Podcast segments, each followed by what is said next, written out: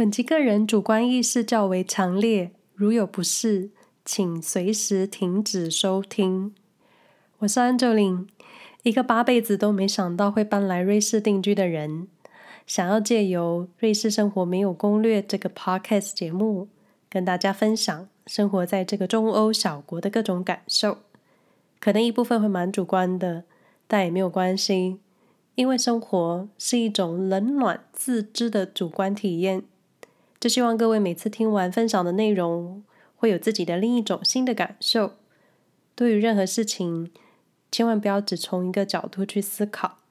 但如果内容陈述有误，欢迎提点我修正，我会非常感激。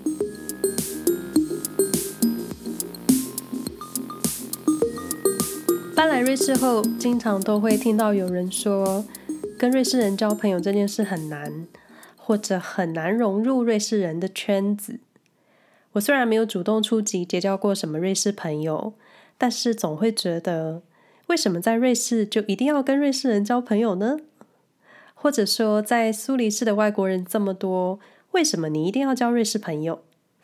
苏黎世大约有五分之一都是外国人，有巴西人、德国人、哥伦比亚人，或者我们自己人，这些人都很好啊。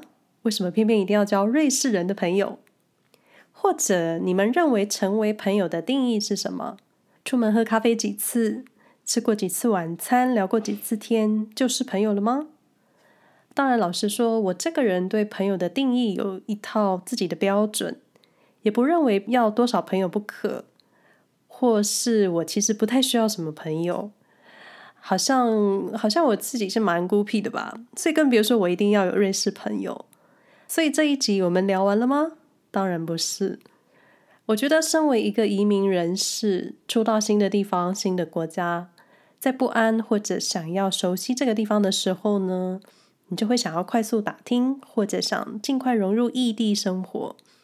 也许结交当地人是个走捷径的入门方法。可是友谊跟任何感情都是一样，一个巴掌拍不响。总不能对方不愿意打开心房跟你相处，你就说对方难搞，或者你自己也有对方觉得处不来的行为，或是不同的价值观，别人也不见得要跟你来往。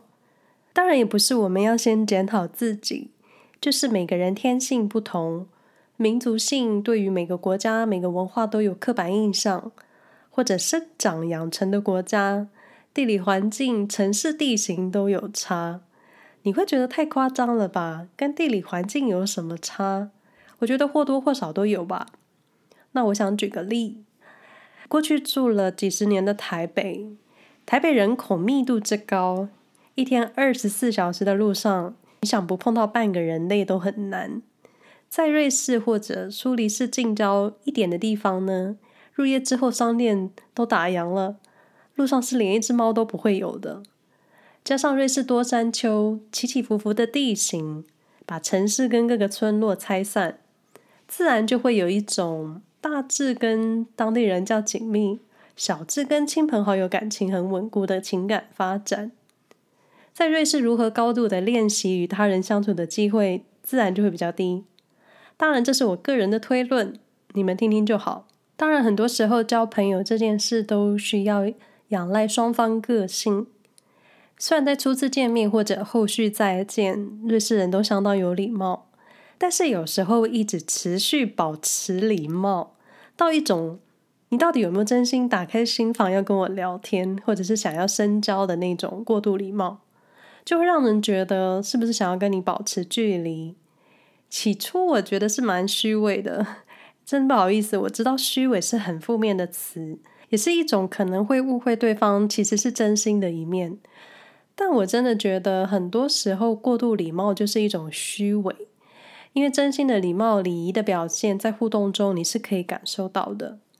像是走在瑞士路上，路人多半都会经过跟你打招呼，当然不是不好，而是为什么？我会觉得是告诉你，我知道这条路上有你这个人，或者是想要表现自己很有礼貌，这对我来说是一种压力，因为我走路的时候不是很想去留意路人。怎么说呢？如果你知道有人迎面走来，内心要算好时间跟距离，抬起头跟对方说声 “Grüezi”，我的内心压力就会很大，对，我就是一个紧张大师。但是真的是既不想让对方觉得亚洲人失礼，又会觉得我为何要昧着心意去表现一种自己也觉得很虚伪的招呼？因为曾经跟一个老奶奶近距离同行，这时候迎面走来一个少妇，她对老奶奶打招呼，老奶奶应该是没有听到吧，所以她没有回应。然后这位少妇的脸立刻就变得超级臭，这一切都被走在奶奶后面的我看到了，我就会觉得是你自己要跟人家打招呼的，对方没有回应你的话，你是不需要生气，因为没有人逼你。好，又扯远了。虽说入境随俗，但是类似这种可能可能有违我自己心意的事情，通常我不会强迫自己。就像我之前来瑞士这么多次，现在住在这里好一阵子，我也没去过少女峰，也没吃过起司锅是一样的，所以我不觉得住在瑞士就一定得需要做过这件事。但瑞士人嘛，大概跟日本人有点像吧，不好意思把日本人扯了进来。礼节、礼貌还有守时这几个方面跟日本很像，所以也许在个性的表现上有相似之处吧。那来说说身边认识的瑞士人，基本上我没有任何瑞士朋友是我自己认识来的。就像前面我所说，我觉得没有必要一定要找什么国籍的人做朋友，而且有些我认识的法国人也很难搞，德国女生也不见得会成为朋友。而且现在走在路上的欧洲人，我还是分不出来谁是瑞士人，谁是德国人。所以对我来说，并没有非要跟什么样的国籍的人成为朋友不可。感情的一切开始，就是两个人对于彼此的态度，以及有没有相互产生的友谊火花。面对结交朋友，我现在就是佛系心态，不算是个主动的人，因为有时候认识太多人也是蛮麻烦的。个人就是软烂系的人际关系。我所认识的瑞士人，除了邻居，就是先生的朋友。先生经常说，他搬来瑞士十五年、十六年了，跟他成为好朋友的瑞士人，真的是五只手指头算得出来。这些朋友都是他参加体育训练而认识的瑞士朋友。虽然有一阵子经常一起跑步、游泳，但各自结交男女朋友之后，大家都把时间花在另一半身上了。这是不是人性？有时候我就会觉得，哎，你们不能见色忘友，赶快把我先生约出去运动，这样子我就有个人时间相处了。所以我觉得，对于我先生这样一个母语已经是德语的人士来说，住在瑞士十五年，才有五个瑞士好朋友。刚刚算了一下，其实只有四个，五个是帮他四舍五入的。但我这种德语婴儿级的人，还想用我的烂英文去交瑞士朋友吗？说到这里，突然想到住在同一个社区的希腊夫妻，他们在瑞士德语区住了五六年，一句德语也不会说，他更不觉得需要学，所以基本上是没有什么瑞士朋友。当然，你会说这样子很不融入社会，可是人家也没有过得不好，毕竟这是每个人的选择。那我觉得语言算是敲破内心高墙的第一关吧，因为你想一下，今天如果有人来直接跟我用客家话对话，我不心我不心花先打开，心房都先撤下。虽然在瑞士德语区，很多外国人会说一口流利的标准德语，跟瑞士德语区的人沟通是没有问题的，但是瑞士人调频成瑞士德语，你就会觉得好像被排挤，很受伤。但是再一次，为什么一定要交瑞士人当朋友？一切友谊的产生都是对方有没有心想成为彼此的朋友。你为了想跟我成为朋友，努力学客家话，当然我会很感激。但你不是为了要跟我成为朋友才学习客家话的。这个举例好像也不太对。我想说的是，语言不是沟通问题，但也许也可能是一部分的问题。因为两个人如果用非母语的第三国语言，像是英语啊，沟通，确实很难说彼此在用词上可能会有的出入，或者你如何在英语词汇中去找到最适合的单字去形容各种事。可是真的想成为朋友的话呢，这件事都是可以被解决的。再来就是曾经有人提过，瑞士人其实是很排外的。我觉得这个说法用在瑞士人不好交朋友这件事上呢，有一点不负责任。所以我想举个我的亲身经历。我们家呢，我们家的社区有几栋楼，住满的话的能有将近百户人家，算是个中型的社区。社区有个广场，小朋友可以玩，很适合放养小孩。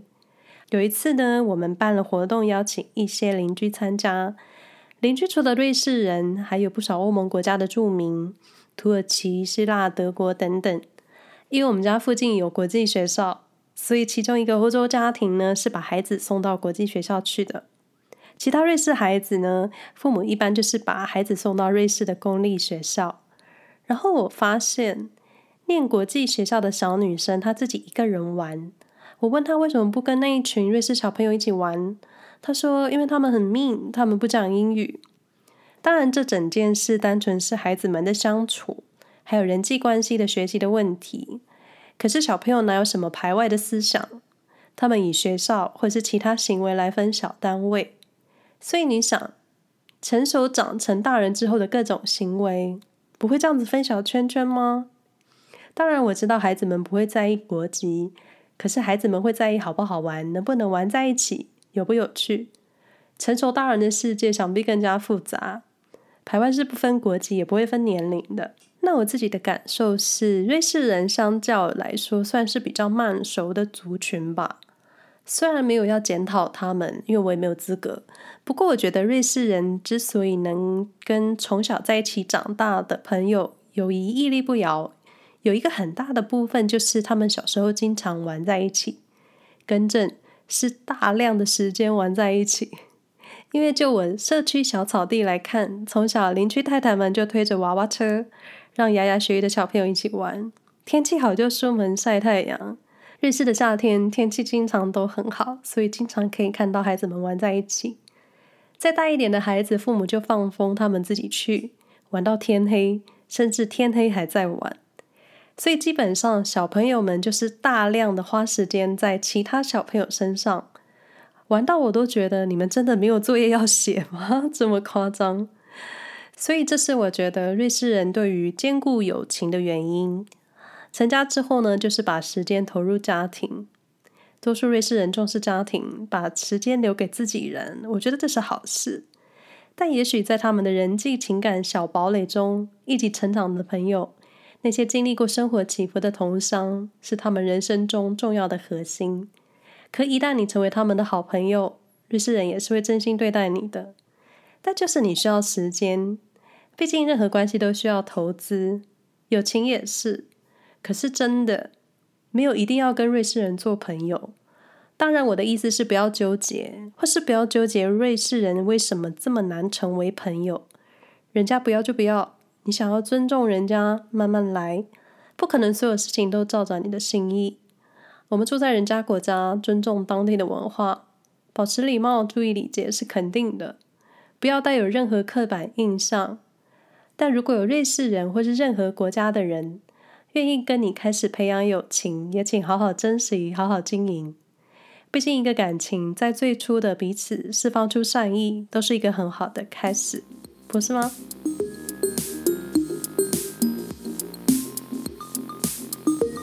本集内容不代表住在瑞士的人的立场，内容提到的瑞士人行为也不能代表所有瑞士人。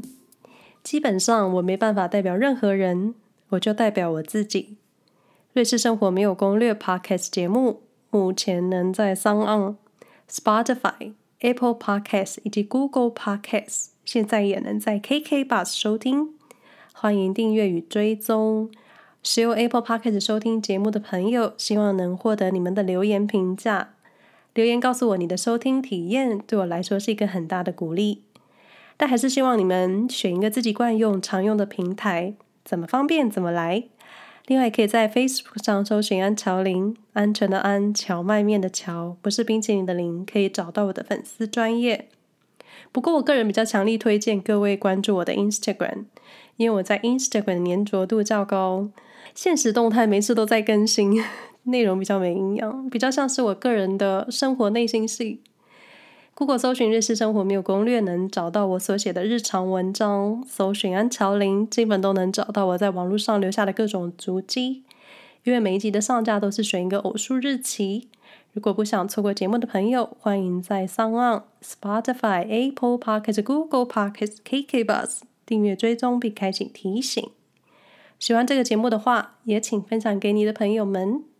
那我们下回再说喽，拜拜。